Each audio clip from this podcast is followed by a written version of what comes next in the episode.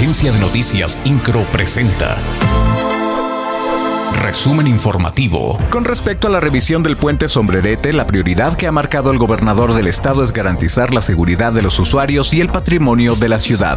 Un grupo de expertos certificados mediante una diversidad de pruebas mencionaron que la totalidad de la estructura está en condiciones óptimas para continuar con la construcción. En tal virtud y para facilitar el desahogo de las mismas, se determinó retirar la primera y segunda traves que fueron colocadas el domingo en la madrugada.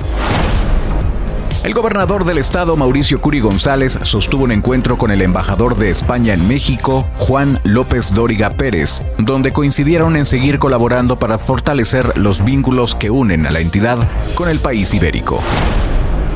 Se entregaron las obras de mantenimiento y reconstrucción de servicios y vialidades de la colonia El Carrizal. El presidente municipal de Querétaro, Luis Nava, se reunió con los vecinos de esta colonia para hacer entrega de las obras de mantenimiento vial y reconstrucción de diferentes vialidades, una obra integral para mejorar la calidad de vida de los habitantes de la zona.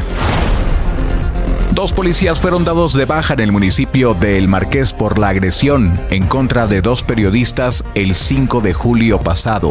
Durante la cobertura de un accidente de tránsito fueron los periodistas Abraham Hernández y Ramón Rodríguez quienes fueron agredidos por personas en el lugar ante la omisión de policías municipales marquesinos. Fue el presidente municipal Enrique Vega Carriles quien informó de la baja de los elementos y que se dio la semana pasada. El gobernador del estado, Mauricio Curi González, aseguró que queda un precedente por el homicidio de los perros rescatistas Atos y Tango. Esto luego de que se dictó una sentencia al sujeto que los envenenó. En este sentido, reiteró que alguien que lastima a un animal no es buena persona, pero la pena debe ser impuesta por un juez.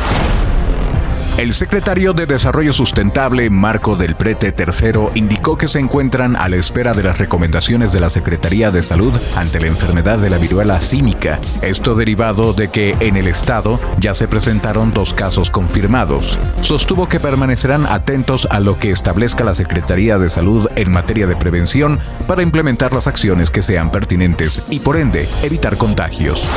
INCRO, Agencia de Noticias.